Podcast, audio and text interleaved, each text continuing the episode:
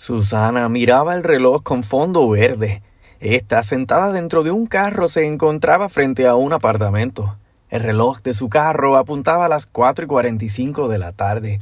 Susana guardó el reloj dentro de una caja de regalo y se bajó del carro deportivo. Con sus gafas oscuras llegó hasta la puerta del apartamento. Camila, la mejor y única amiga de Agustín, abrió la puerta. Sí, hola, ¿está Agustín? preguntó Susana. No, pero ¿quién lo busca? Soy yo, respondió Agustín, quien se acercó por detrás de Susana. Susana se quitó las gafas y lo observó. ¿Y quién me busca? Ah, ¿eres tú? ¿Nos conocemos? No, pero tengo algo para ti, un pequeño regalo de parte de una amiga. Agustín tomó la bolsa y Camila los observó. Eh, ¿Están ustedes usando mi apartamento como punto de intercambio? No arreglé ningún intercambio, así que puedes estar tranquila. Eso es lo que mi amiga quiere estar precisamente, tranquila, y espero que lo respetes. Chao. Susana se puso sus gafas nuevamente y con su meneo de cadera se dirigió a su carro. Agustín abrió la bolsa de inmediato, encontrando la caja de su nuevo reloj. Este la abrió y se deslumbró por el verde esmeralda. Junto a este, una tarjeta de regalo para un spa. Camila se quedó viendo a Susana irse. ¿Y esa mamizonga quién es? No lo sé. Pero al fin una mujer me trata como se debe, ¿oíste? Camila miró extraña a Agustín, quien ya se amarraba su nuevo reloj en su muñeca.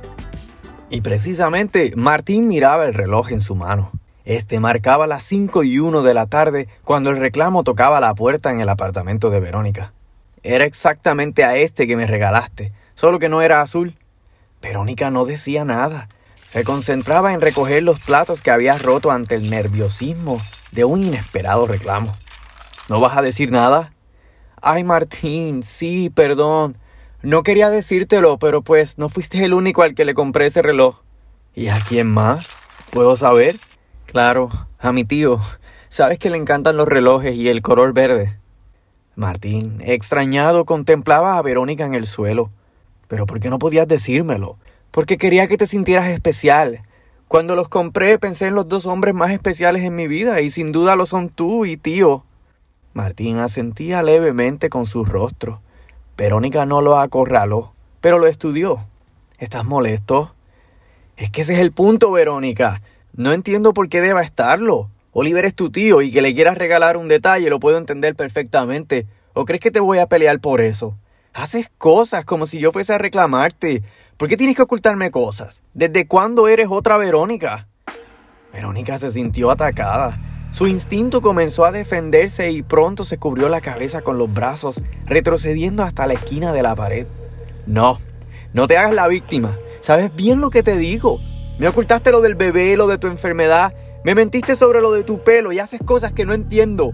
¿Por qué, Verónica? Dime por qué lo haces, quiero saber. Verónica se defendió con un estruendoso grito. Martín se tranquilizó ella estaba temblorosa, solloza y solo se refugió del piso para contenerse. La culpa, angustia, el remordimiento y el coraje se hacían presentes en la misma cocina. ¿No vas a decir nada? No. No tengo justificación. Pero tampoco merezco que me condenes. Yo no te estoy condenando, Verónica. Tú sola lo has hecho. Martín se alejó de la cocina, dejando sola a Verónica, quien, como te imaginarás, se llenaba de culpa y sabotaje tirada en una esquina. Mientras, Brenda miraba la esquina de una sala llena de hongo y humedad.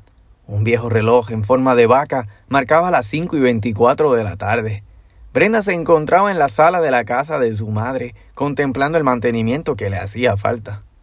Brenda, lo sé, esta casa se está cayendo en canto, pero es que no tengo tiempo de nada. ¿Qué haces con tu tiempo, mami? además de cocinarle a tu vecino. Pues me entretengo con los crucigramas, ya sabes, y después que cocino, pues ya me entra el sueño. Brenda ignoraba las excusas de su madre. Era evidente que la depresión y soledad eran los motivos por el abandono de la casa. ¿Y cómo sigue Verónica? Pues todo sigue incierto. Esta semana por fin el tío se la va a llevar a Estados Unidos. Ay, sí, allá hay mejores médicos. Yo no sé eso. Pero al menos sí le harán otros estudios.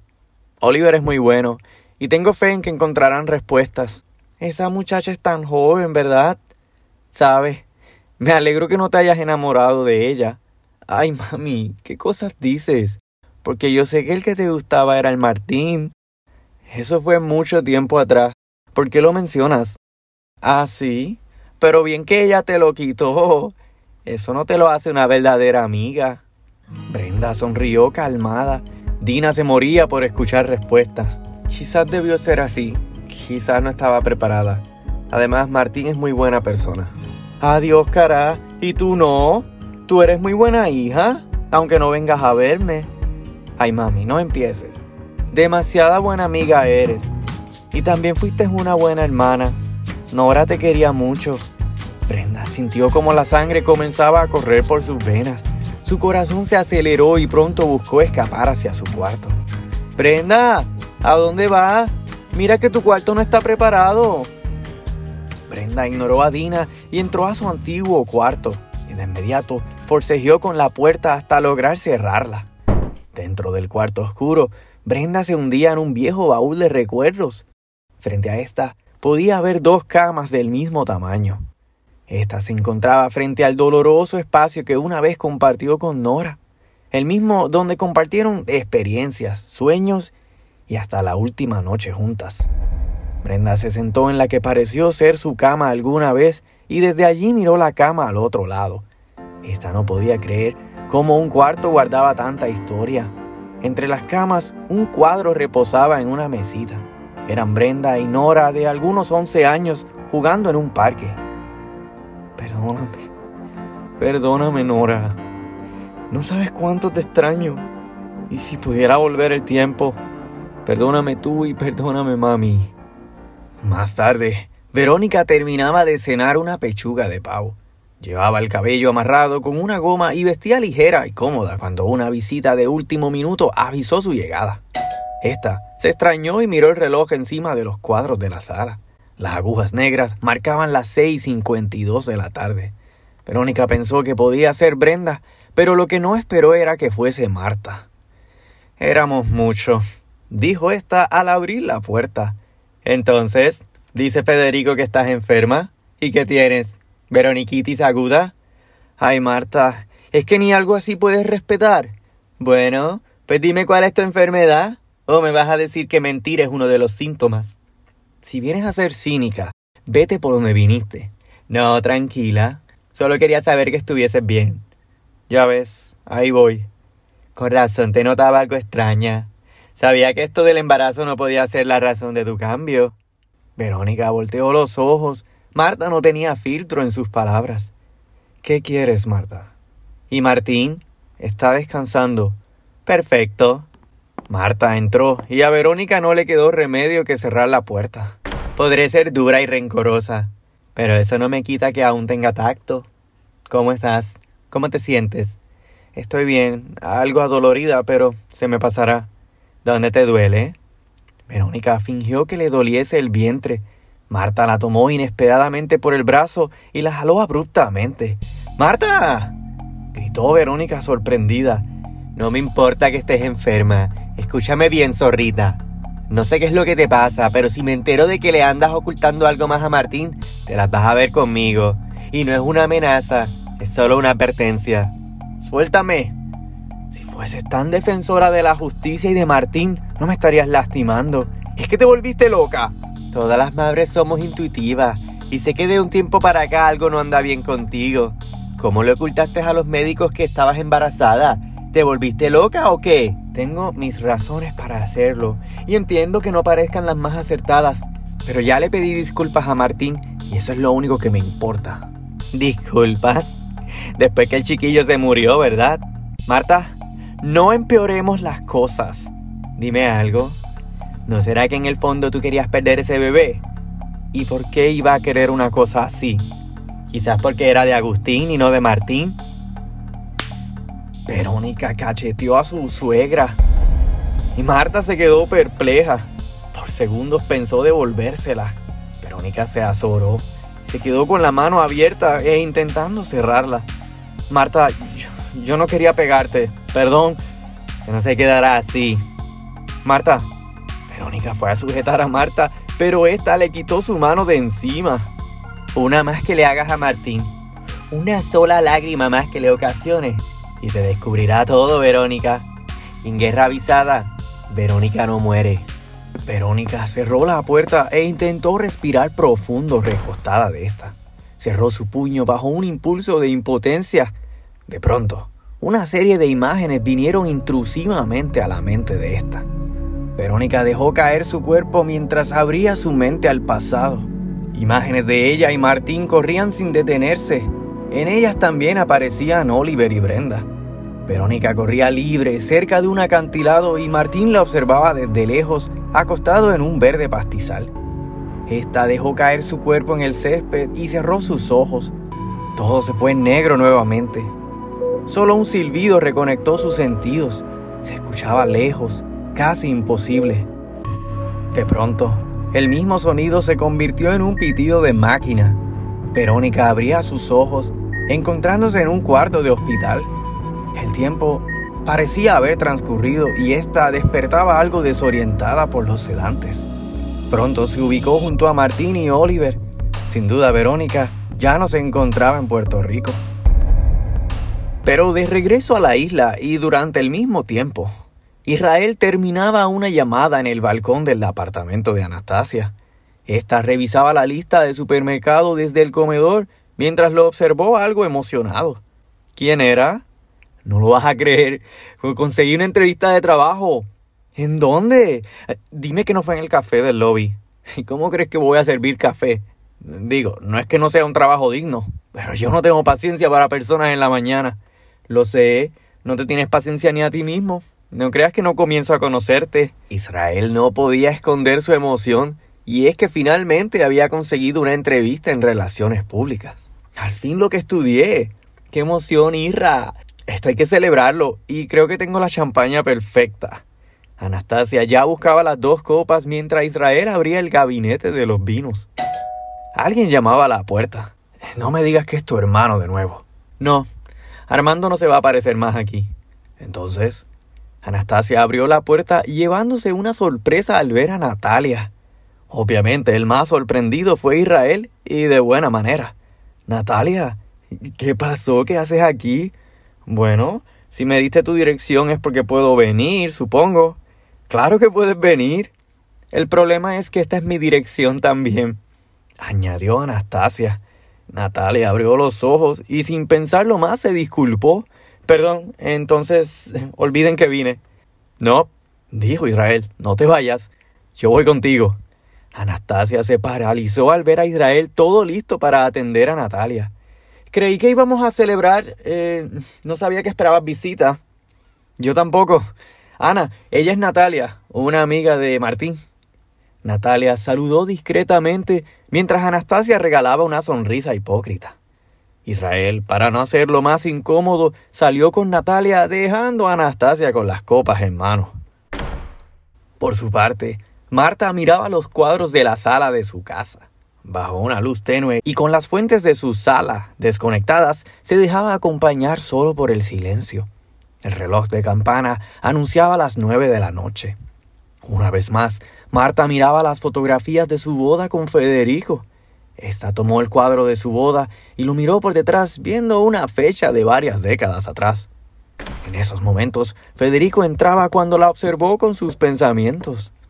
Otra vez nostálgica con las fechas, Solo me preguntaba qué sería de nosotros si no hubiésemos tenido a nuestros hijos. ¿Para qué te torturas? ¿Has hablado con Martín? No. ¿Y tú? No hoy. Me imagino que anda ocupado con los doctores de Verónica. Marta colocó el cuadro en la mesa. ¿Sabes? Creo que ya no tendremos más que fingir. ¿Estás hablando en serio, Marta? Verónica y Martín no se van a casar. Antes de que esos cometan una locura y terminen como nosotros, no.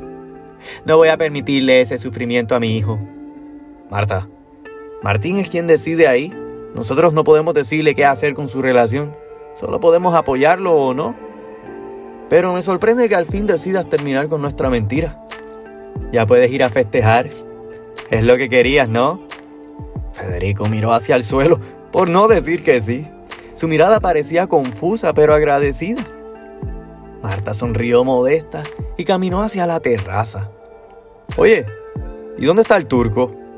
Ah, Abdul renunció, contestó Marta sin mirar a Federico, y con él se llevó mis joyas. El muy sinvergüenza se robó mis joyas. ¿Cómo que se robó tus joyas? ¿Sabía la combinación? No que yo se la haya dado, pero igual conocía cada rincón de esta casa. Federico se cubrió el rostro. Marta lo notó consternado. ¿Qué pasó, Federico? Abdul no te robó. Fue Rebeca. ¿Rebeca? ¿Pero y por qué estás tan seguro que fue esa ramera? Créeme, no fue Abdul. Él no te haría algo así. Rebeca te robó. Marta decidió confiar en la respuesta de Federico, para así liberar sus emociones del dolor y hacerse un favor a ella misma. Su turco solo le había robado el corazón y no sus pertenencias. Y en otro lado de la ciudad, Israel y Natalia conversaban a las afueras de una barra. De verdad, me puedes decir lo que quieras. Pero ¿por qué me buscaste? No te emociones mucho. Pero Martín no está aquí, pues necesitaba hablar con alguien. Pues soy todo oídos. Mira, la verdad es que mejor que Martín no me escuchara, porque tenía razón desde un principio.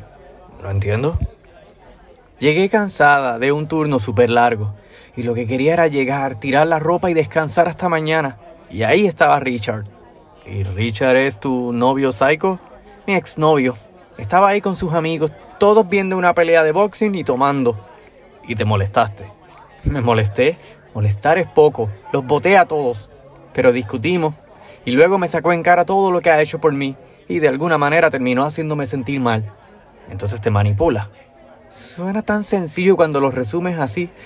Pero la verdad es que sentí un poco de miedo. Tranquila. ¿Tiene llave de tu casa? No. Pero se la ingenia cuando quiere entrar. Y no sé, sus ojos, su expresión era tan llena de coraje. Creo que me voy a tener que mudar de sitio. Caramba, qué pena que no te pueda ayudar con eso. Y ya ves dónde vivo. Y bien vigilado que te tienen. Se nota a leguas que ella es la que manda. ¿Quién? ¿Anastasia? Eh, espera, yo no estoy con ella. ¿No? Pues amigo, ese no es el mensaje que le estás dando. Israel llamó a un mesero para que le trajera una ronda de tragos mientras el pequeño escenario se preparaba para noche de karaoke. Natalia tomó el micrófono y se preparaba para cantar una melodía de Ana Gabriel. Israel se acomodó para juzgar si Martín tenía razón cuando hablaba de la voz de Natalia. Cuando ella dice que no quiere amarle más, es porque lo ama. Comenzó a deleitar Natalia con su canción, mientras Israel se dejaba cautivar por su voz. Este se puso cómodo para disfrutar del espectáculo desde los asientos más cercanos a la tarima. Al mismo tiempo, Richard entraba al bar donde estos se encontraban. Su rostro irritado y molesto buscaba inquietantemente a Natalia. De pronto, la voz de Natalia quedó en evidencias y Richard la encontró.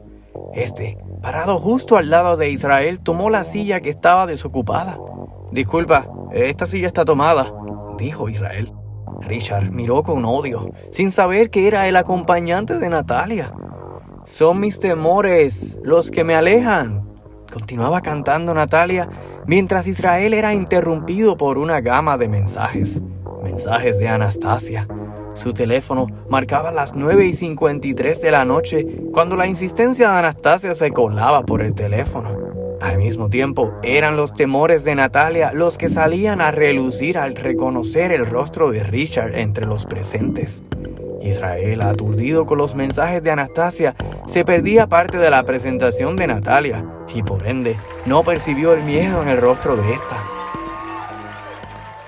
Mientras tanto, una que sí percibía el miedo en el rostro de Verónica era Brenda. Estas conversaban por videollamada tal y como hacían todas las noches. Verónica, desde la cama de un hospital, le contaba sus preocupaciones a Brenda. ¿Cómo te sientes? Me pareció real que ya son dos semanas que te fuiste.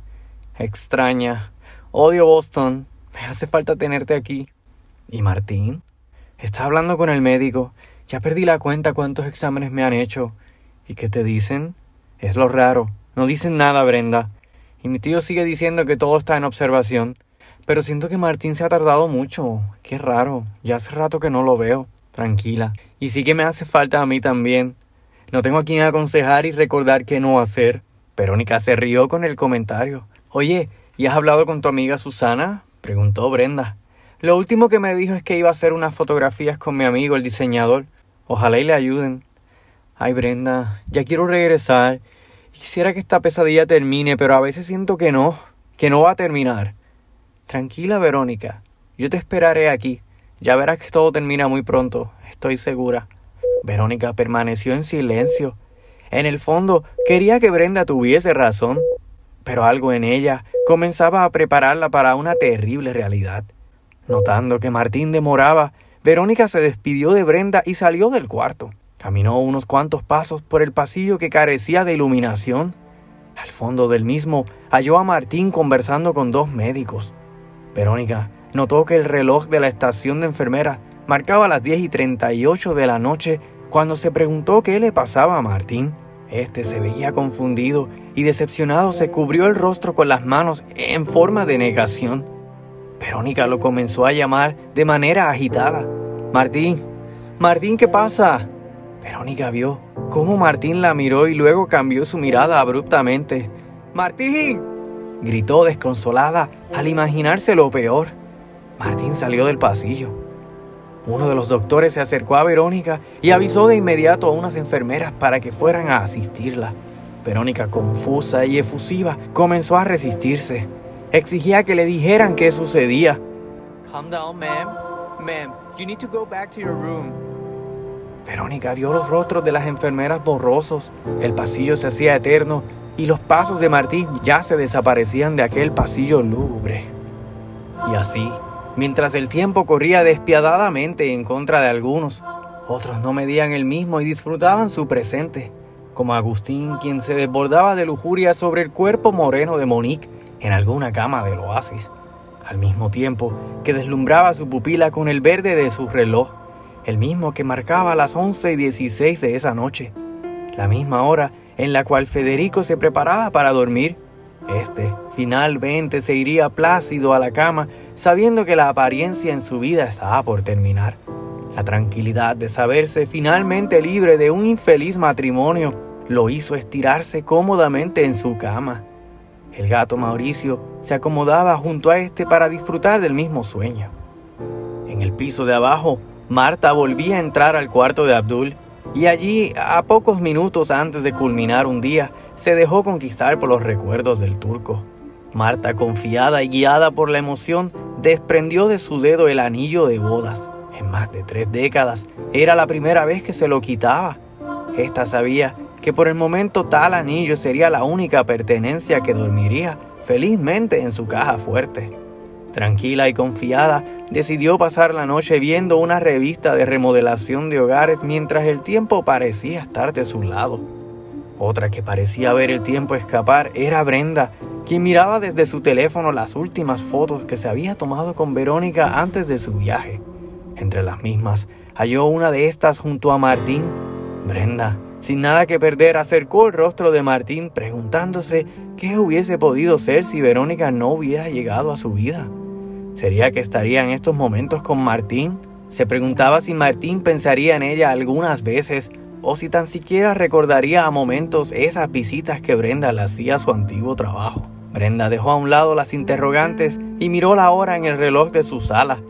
Las 11 y 47 de la noche le advertían que se hacía tarde. Y a esa misma hora, pero en la ciudad de Boston, Verónica abría los ojos nuevamente en el cuarto de un hospital. Esta se despertaba lentamente luego de haber sido sedada. A su lado, Oliver la esperaba calmado y leal. Verónica no vio nadie más en el cuarto y pronto preguntó ¿Y Martín? Verónica, ¿cómo te sientes? ¿Y Martín? ¿Dónde está Martín? Oliver respiró profundo y se dio unos segundos al silencio. Silencios que comenzaban a desesperar a Verónica. Esta se comenzaba a imaginar lo peor. Y es que lo peor era precisamente lo que había ocurrido. Verónica, Martín lo sabe todo. ¿Qué dices? ¿Cómo que sabe todo? Los doctores le dijeron que nunca estuviste embarazada. No, no, tío, no, no. ¿Dónde está Martín? Yo le voy a explicar todo. Él de seguro va a entenderme. Verónica se desarropó inquietamente y ya ponía un pie en el suelo. Oliver intentó calmarla, pero su pulso comenzaba ya a reflejarse en el monitor junto a su cama. Verónica, cálmate. No quieres que la enfermera vuelva y te cede. ¿Dónde está Martín, tío? Se fue, Verónica. Martín se fue. ¿Cómo que se fue? ¿Pero a dónde? Martín. Oliver no sabía cómo decirle. Pero la salud de Verónica era lo que más importaba. Y este tenía que hacerle pasar el golpe de una buena vez. Martín te dejó, Verónica. Martín se fue y no va a regresar. Ay, ay, Verónica. Odio decirte que esto te lo buscaste tú. Y es que el tiempo es algo que no vuelve.